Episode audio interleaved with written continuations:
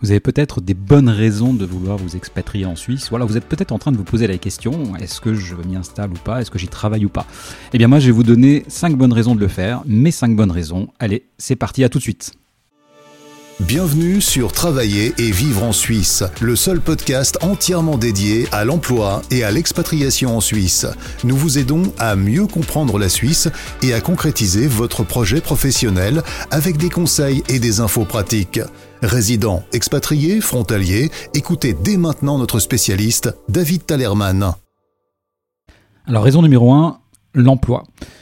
En Suisse, le taux de chômage est l'un des plus bas d'Europe. On avoisine les 3% au niveau national avec des différences tout de même. Bah, les cantons romans sont les moins gâtés.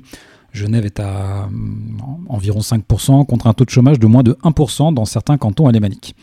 Un chômage si bas d'ailleurs, c'est presque un problème car les entreprises suisses n'ont absolument aucune réserve de candidats dans certains secteurs. Et d'ailleurs, il y a environ 30 à 40% des PME qui se plaignent de ne pas pouvoir recruter comme elles le voudraient. Et en fait, ça fait des années que ça dure. L'activité économique suisse est pour sa part soutenue avec un PIB qui est plutôt en croissance. Hein. Alors un PIB, pour ceux qui ne savent pas, c'est on va dire un indicateur de la de la croissance, enfin de la, de la santé économique d'un pays. Donc le PIB est en croissance. Euh, alors les derniers, les derniers chiffres connus, pardon, c'est 2,8% euh, en 2018. Et euh, c'est également la Suisse une économie qui est fortement basée sur les exportations, puisqu'un franc sur deux généré par, dans, dans, le PIB en fait vient des exportations. Du coup, un marché tendu et une, économie en croissance, ça signifie concrètement des opportunités d'emploi, mais attention, la compétition est féroce et les entreprises suisses sont la plupart du temps exigeantes. Mais ça, j'en parlerai un autre jour. Raison numéro 2, la qualité de vie. Alors, quel que soit l'endroit où vous vous trouvez en Suisse, vous n'êtes jamais bien loin d'un lac ou d'une montagne. Alors, bien sûr, il faut aimer la nature. Si vous êtes plutôt citadin et, on va dire, adepte des mégapoles, mégalopoles euh, américaines, chinoises ou japonaises, euh, la vie en Suisse, ça va quand même vous faire tout drôle. Mais c'est ça qu'on aime ici, une vie à taille humaine, proche de la nature, avec un rythme de travail qui, en général, respecte euh, malgré tout la vie privée. Ok, ici, il n'y a pas les 35 heures. On est plutôt entre 40 et 45 heures de travail hebdomadaire. Mais malgré tout, la qualité de vie est perçue en général comme bien meilleure. Euh, d'ailleurs, c'est la raison pour laquelle des villes comme Zurich ou, Berne sont régulièrement positionnées dans le top 10 des villes proposant la meilleure qualité de vie au monde. Alors personnellement, j'ai un petit faible pour Zurich et Lausanne, mais je vous en parlerai un petit peu plus tard. Raison numéro 3, les conditions de salaire. Alors bien sûr qu'en Suisse, les salaires sont plus élevés, ça tout le monde le sait. Mais ce qu'on oublie souvent, c'est quand même que le coût de la vie va avec. Et pour certaines denrées, la Suisse est même le pays le plus cher de tous les pays européens. Et pour certains métiers, quand on calcule tout, le coût de la vie euh, et le salaire, on n'est pas forcément très loin en termes de pouvoir d'achat d'autres pays. Ça veut dire que finalement, ça, s'équilibre. Ce qu'on gagne et ce qu'on dépense s'équilibre par rapport à d'autres pays. On gagne peut-être un peu moins. Alors vous me direz en quoi est-ce que le salaire est un critère finalement Pourquoi je l'ai choisi? Bah, C'est un critère parce que c'est un tout finalement. Pour beaucoup de métiers, les conditions de salaire restent tout de même, à mon sens, beaucoup plus intéressantes. Et pour beaucoup d'entreprises, la pression des charges sociales reste plutôt raisonnable en comparaison internationale. Et puis, euh, ce qui permet en fait de, rémunérer ses collaborateurs correctement. Euh, et je dirais que c'est presque même euh, pour certains chefs d'entreprise une, responsabilité que de donner, on va dire, des, bonnes conditions de salaire à ses salariés. Et puis de toute façon, bah, si, vous payez mal vos collaborateurs, bah, en fait, ils, vont s'en aller. je vous rappelle, hein, souvenez-vous, il y a quand même un, taux de chômage qui est assez faible et donc un marché du travail qui est plutôt dynamique. Et puis alors pour finir, comme le droit du travail est beaucoup plus souple et équilibré que dans certains pays très protecteurs, euh, des, salariés, en fait, on ne craint pas de devoir euh, payer des, indemnités de licenciement ou d'importantes charges.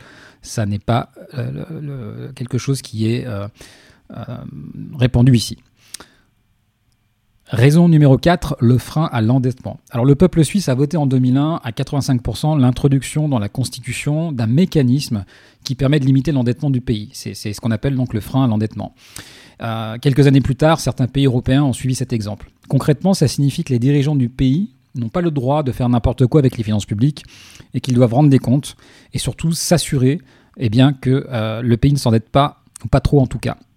Ça, se traduit en fait par des chiffres qui sont particulièrement parlants et notamment le taux d'endettement. Alors le taux d'endettement de la zone euro c'est 90%, le taux d'endettement de la France c'est 98%, le taux d'endettement de la Suisse c'est 30%. Alors on comprend mieux l'intérêt du frein à l'endettement avec ces chiffres, euh, no comment. Hein. Et pour la petite histoire, alors ce, qui est, ce qui est assez drôle, c'est que la Suisse fait chaque année des erreurs de prévision sur les résultats économiques du pays.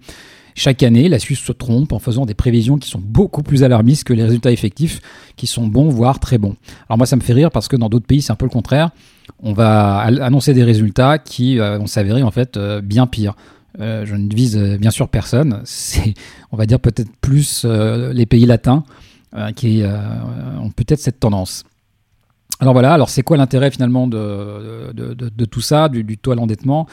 Eh bien, en fait, c'est une réflexion sur l'avenir du pays et aussi sur nos enfants.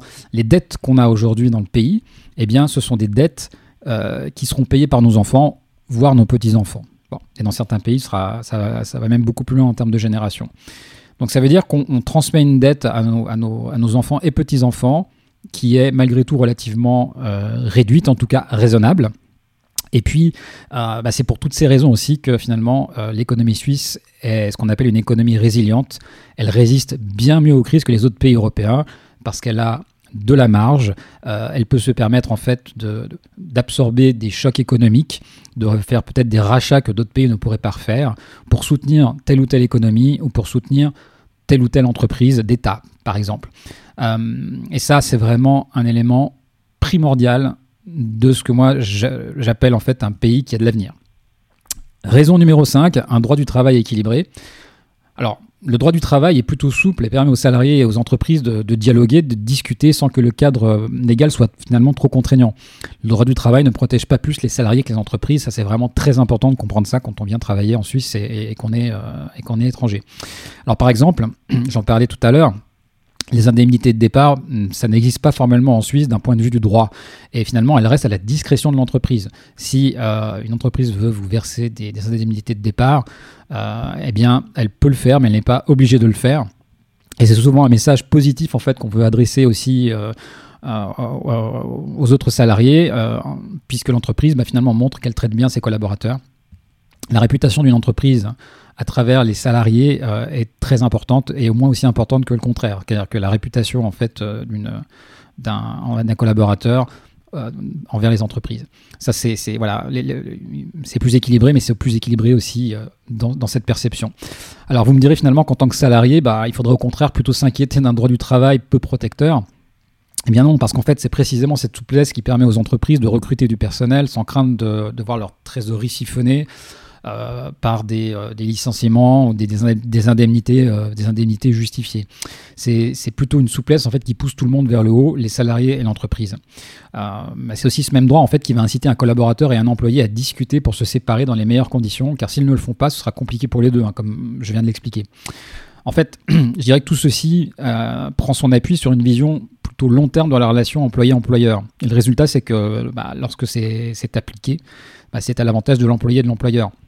Alors, bien sûr, dans, toutes les entreprises ne fonctionnent pas sur ce modèle-là. Toutes les entreprises n'ont pas, euh, ces, on va dire, ces, habitudes, n'ont pas ce comportement. on n'est pas dans le monde de oui, oui, mais euh, globalement, c'est plutôt dans la culture. Alors voilà, donc j'ai qu'une chose à dire, en fait, c'est pas bienvenue dans le pays du compromis. Voilà, c'est tout pour aujourd'hui. J'espère que cela vous aura intéressé et je vous dis à la prochaine fois pour un nouvel épisode du podcast Travailler et vivre en Suisse.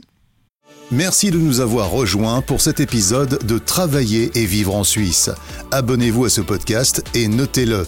Visitez le site www.travailler-en-suisse.ch pour plus d'informations sur le sujet abordé aujourd'hui et pour accéder à encore plus de ressources et d'informations.